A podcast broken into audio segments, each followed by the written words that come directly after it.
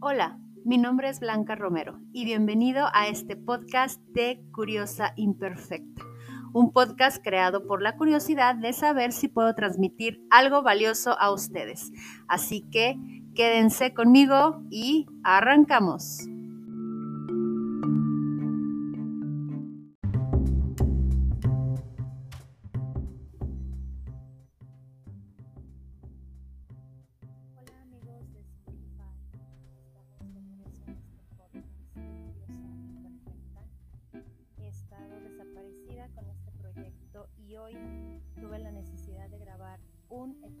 El primer episodio, para poder dar arranque a este proyecto. ¿Y por qué lo decidí hasta ahora? Pues bueno, hay varios factores que dentro de todo este año han ocurrido y que me han podido impedir expresarme en una plataforma como esta. Mi intención era hablar de lo que conozco, indagar de otros temas y poder entender cómo adaptarnos a esta vida tan cambiante después de una pandemia. Así que en el episodio de hoy precisamente vamos a hablar sobre la adaptación a un nuevo estilo de vida o a una nueva forma de ser. Y dentro de eso, los efectos que tienen en nosotros esos cambios y de cómo para muchas personas con las que he estado, incluyéndome a mí, ha hecho de ellas una maraña de emociones que difícilmente hemos podido controlar y que obviamente hemos necesitado de la terapia constante para poder salir adelante y poder entender el por qué sentirnos así. Si bien es cierto, para muchos el hecho de haber vivido lo que vivimos en estos dos últimos años fue una bendición, para otros no lo fue. Y no me malinterpreten, prácticamente cada persona sabe cómo le fue en estos dos años. Y si bien a mí no me fue tan mal y no tuve pérdidas debido al COVID, sí implicó para mí un cambio emocional muy fuerte que me ha sumido a una depresión que primero no me había permitido interiorizar y dos, tenía demasiadas cosas que hacer porque el trabajo se complicó y no tenía tiempo de introspeccionar conmigo. Así que los efectos a los nuevos cambios que he sufrido y espero que esto le ayude a alguien, pues ha sido una baja en motivación. Porque siempre viene esa pregunta, salga de redundancia, el por qué. ¿Por qué estoy haciendo esto? ¿Por qué me tengo que sentir bien con esto? ¿Por qué me siento vacía con esto? Y no fluimos ante la situación y que la gente diga que deberías estar agradecida porque a ti te fue muy bien, no perdiste tu trabajo, no tuviste consecuencias graves, tu familia está muy bien, pero dentro de todo eso, el hecho de estar para los demás y tratar de que mi familia estuviera bien, mis hijos estuvieran bien y educarlos con la situación, llegó un punto en el que el agotamiento mental y emocional fue tan grande que mi cuerpo me ha estado exigiendo y ha estado hablando para que yo me detenga. Debí haber parado cuando eh, tuve la oportunidad y no lo hice. No sé si les ha pasado, pero este efecto en los cambios ha sido el sentir que no descansas y que no duermes y te levantas con una sensación de dolor de huesos. Hace unos meses hablé de esto con mi psicóloga y me decía que el cuerpo es tan maravilloso como lo sabemos y lo he escuchado en tantos podcasts y en tantos libros que leído, que te empieza a dar señales que a veces uno. Mi cuerpo me exige un descanso profundo y me lo sigue exigiendo. Hoy en día trato de ser un poco más consciente en eso.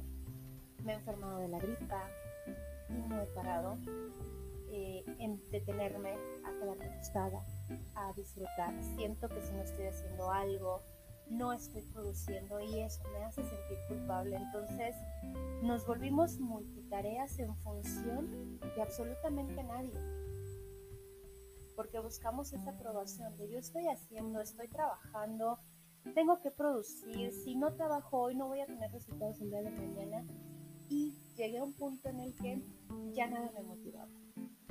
He visto podcasts increíbles donde me volví fan de los podcasts en el 2021 porque empezaron a resurgir precisamente temas sobre este tipo, sobre eh, la psicología emocional, sobre la inteligencia emocional, sobre el, el amor propio, sobre la estabilidad emocional, sobre escuchar a nuestro cuerpo, que tanta información me agobió.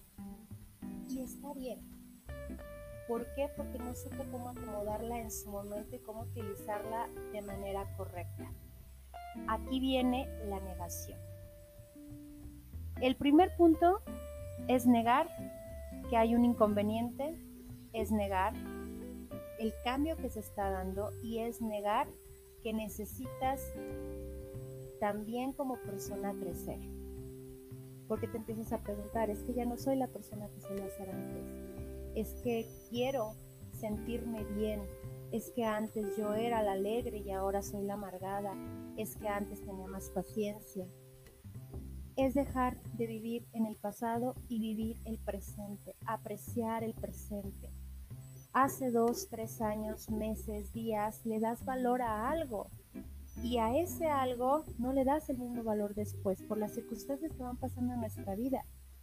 Para mí lo más importante era cumplir mis sueños, cumplir mis metas que tuve como adolescente y como joven y no darme cuenta que al paso de los años, poco a poco fui cumpliendo esas metas porque tal vez en esa edad no era posible hacerlas o cumplirlas.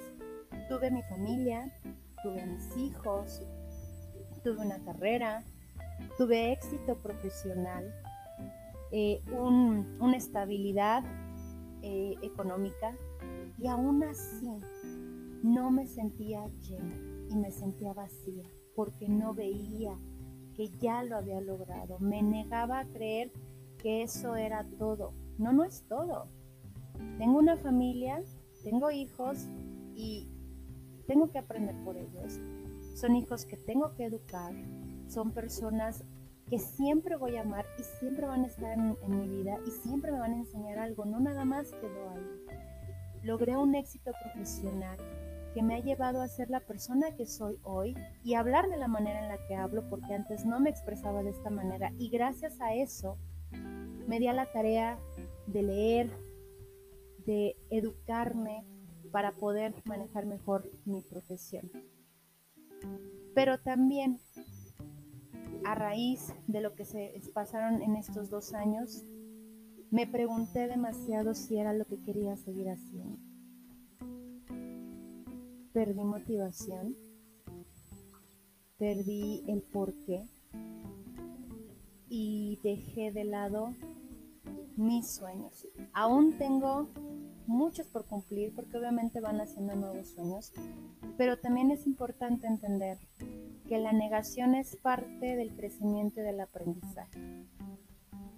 Que una vez que tú introspecciones en ti el por qué no aceptas estos cambios y realmente te contestes con sinceridad, entonces no vas a poder avanzar y vas a seguir en ese vaivén de emociones y sentimientos y buscando en el exterior lo que en realidad está en nuestro interior.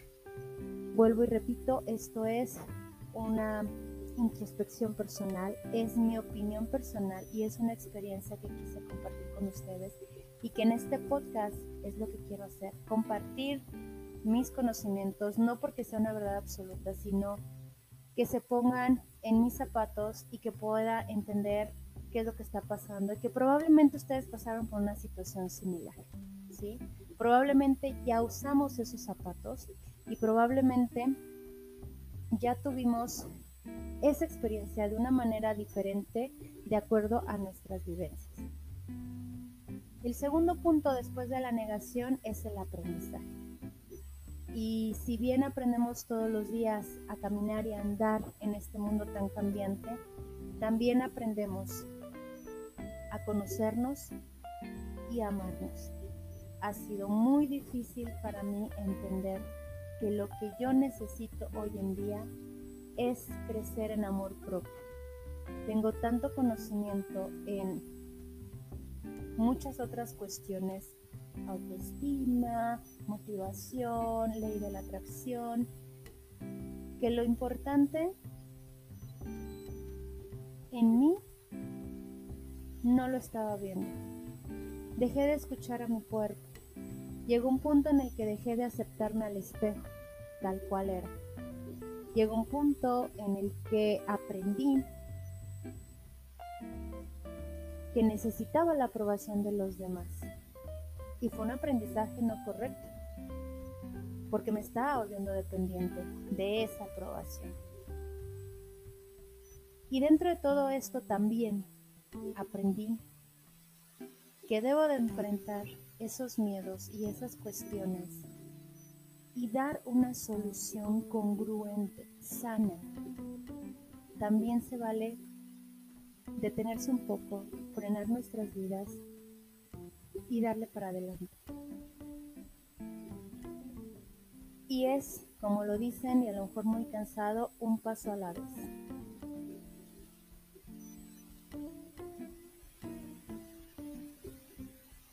Aprendes también que entre más te resistas, el camino se hace cada vez más pesado, más cansado. También aprendí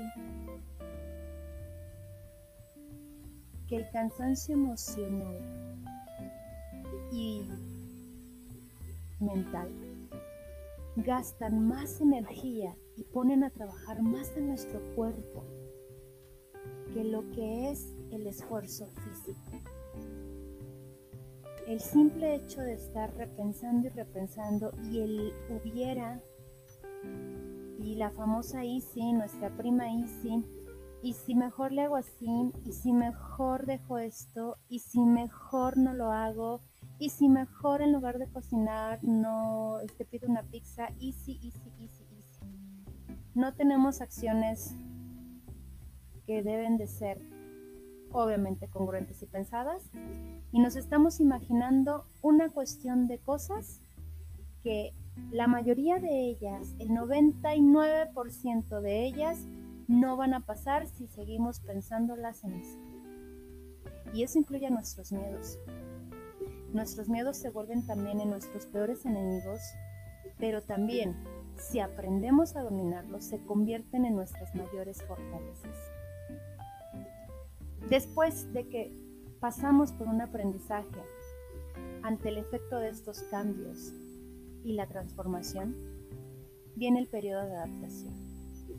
Ah, y es que adaptarnos tiene un sinfín de pasos, un sinfín de cuestiones que hoy en día, a la falta de empatía de quienes nos rodean, no hablo de la gente más en, en general, sino de la falta de empatía, muchas veces no logramos adaptarnos porque de alguna manera ellos también están buscando una manera de adaptarse. No es cargarle el problema a los demás, simple sencillamente que hay veces que quieres hablar con alguien de tus emociones, de tus sentimientos, pero no estamos preparados para escuchar las emociones y sentimientos de los demás cuando aún no controlo los míos. Y es una adaptación en solitario, es una transformación. Y es algo tan preciso y tan perfecto una vez que lo logramos, porque entonces podemos avanzar.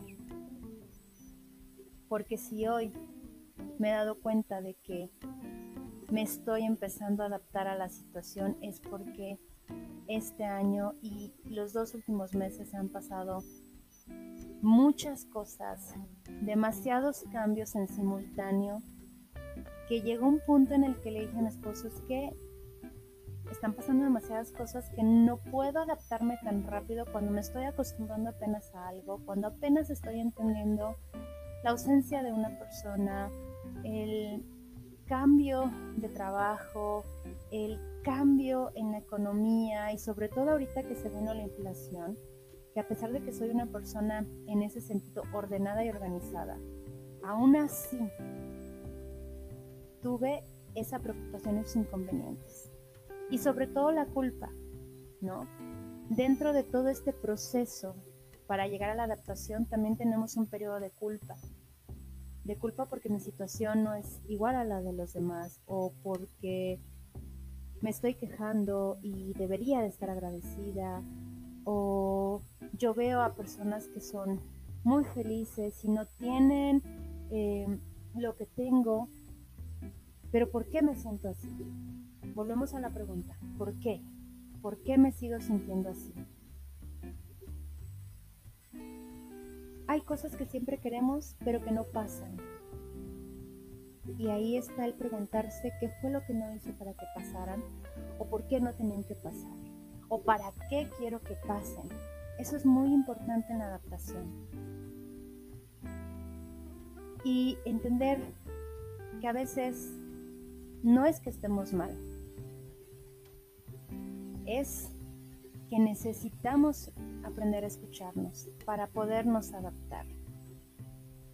Otro de los efectos de los cambios a esta nueva adaptación ha sido la enorme frustración y esto ya es un plus porque obviamente el tercer paso que es la adaptación ya es el logro y el nuevo camino hacia otras cosas y otros temas que en algún momento si los logro estructurar lo podríamos platicar pero es la frustración. Como hoy en día hay gente que está muy frustrada, que ante cualquier cosa la culpa la tiene todo el mundo menos ellos. El ver sus rostros enojados, molestos, se contagia. Obviamente, decían que una mala emoción es mayormente reproducida que una buena emoción, es decir, contagiada en ese sentido es fácil engancharse. Mi único consejo es, no se enganchen. No es tan complicado.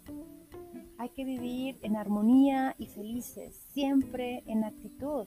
La actitud es el cambio de todo. La actitud va a hacer las cosas de una manera muy diferente. Y no porque siempre necesitemos ser sonrisas. No, no, no, no, no. Simple y sencillamente que en lugar de decirle a la gente o maldecir a la gente, hay que bendecirla. Hay que bendecirnos entre nosotros. No hay que recordarnos el 10 de mayo entre nosotros, porque no ganamos nada. Lo único que ganamos es llenarnos de más basura emocional y hoy en día es lo que menos necesitamos.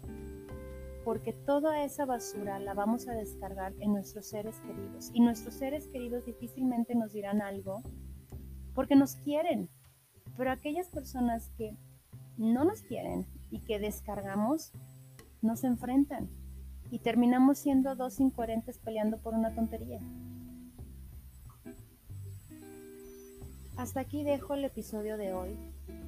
Simple y sencillamente tenía que hacerlo, tenía que empezar y hoy se dio la oportunidad de poder hablar de un tema que si bien es muy amplio, sé que para muchos puede ser importante. Aún el nombre del podcast no es eh, perfecto, realmente carezco de creatividad en ese sentido, pero espero, espero y eh, si llegara a haber un cambio en eso, pues ah, sigan conmigo Espero que el episodio de hoy les haya gustado, así que hoy lo inauguramos como el episodio número uno de la primera temporada de Curiosa Imperfecta. Yo soy Blanca Romero y espero que tengan un excelente fin de semana. Los quiero.